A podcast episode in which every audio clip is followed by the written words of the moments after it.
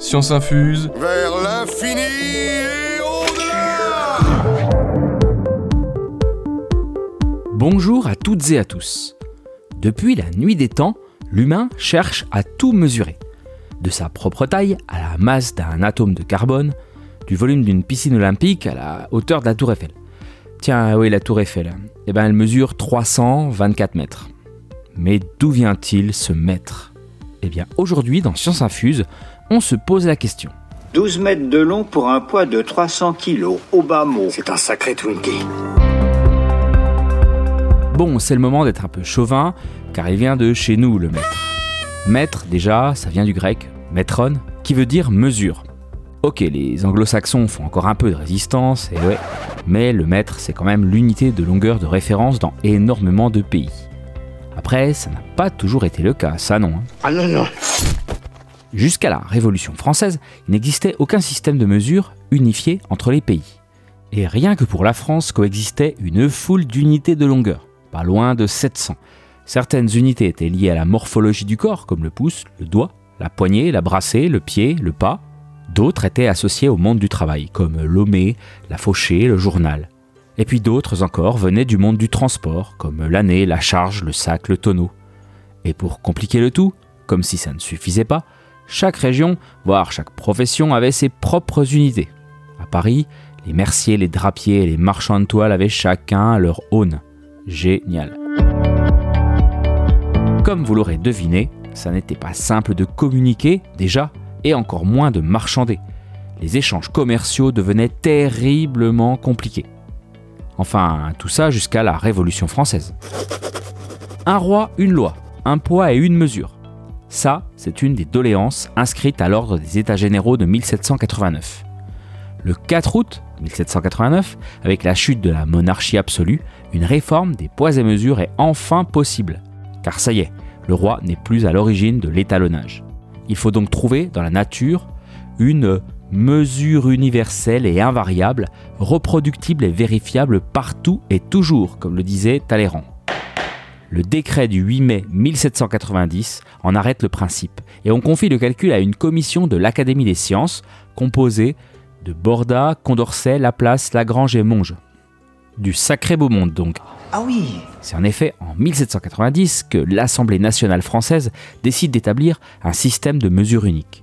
Mais comment faire? Comment définir le maître? Comment aboutir à un choix qui ne soit pas le fait d'un seul homme, la marque d'une seule patrie? Il faut revenir aux fondamentaux, notre bonne vieille planète Terre.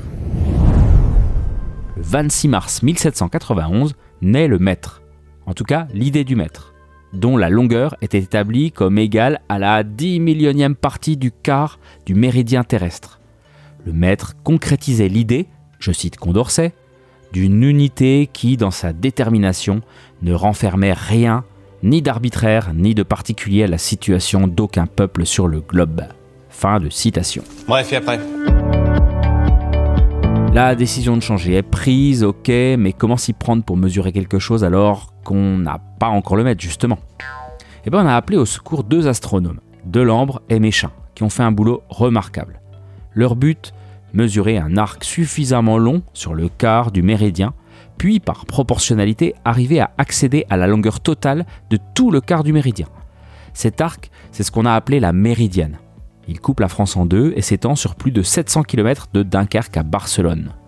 Les astronomes utilisèrent des instruments techniques comme les règles de Borda, ajustées sur la toise, et le cercle répétiteur, ainsi que la méthode par triangulation pour tenir compte des reliefs et beaucoup de trigonométrie.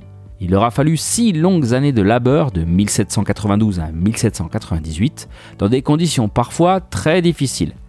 Les gens qui les regardent un peu de travers, un contexte politique pas vraiment apaisé, et puis il faut trimballer tout le matériel, hein, en haut des clochers, au fond des grottes, au sommet des montagnes, au creux des vallées, et il y a le froid de certaines régions, la chaleur dans d'autres. Mais le jeu en a valu la chandelle. Le résultat des mesures des deux astronomes est stupéfiant de précision. 551 584,7 toises. Ils ont commis une erreur de seulement 8 millionièmes. C'est impressionnant. Incroyable C'est une véritable révolution pour le calcul des surfaces et des volumes. Le décret du 7 avril 1795 relatif au poids et mesure institue le système métrique décimal. L'unité de mesure de base étant déterminée, il suffit désormais d'établir toutes les unités de mesure qui en découlent. Le mètre carré, le mètre cube, le litre, le gramme. 1m70, plutôt fort, dans les 90 kilos. D'ailleurs, le décret supprime et interdit toute autre unité de mesure. Le maître doit faire parler de lui, c'est impératif. En février 1796, 16 mètres étalons en marbre sont placés à Paris afin de familiariser la population. Dans l'optique de la fixer physiquement, cette unité universelle, la loi du 10 décembre 1799 prévoit sa diffusion au moyen d'étalons mètres en platine, calqués sur un mètre de référence, l'étalon. Un de ces mètres étalons est encore conservé dans l'armoire de fer des archives nationales. Et là, grand bond dans le temps. En 1983, avec les avancées technologiques et l'utilisation du laser, la définition du mètre s'affine. C'est la distance parcourue dans le vide par la lumière en 1 sur 299 792 458e de seconde. Merci pour cette écoute. Science Infuse reviendra très vite pour un nouvel épisode mathématique. Vous connaissez la chanson par cœur bien sûr, hein. mais si cet épisode vous a plu, n'hésitez pas à vous abonner et à laisser 5 étoiles sur Apple Podcast ou Spotify. Bonne semaine à vous et à très vite.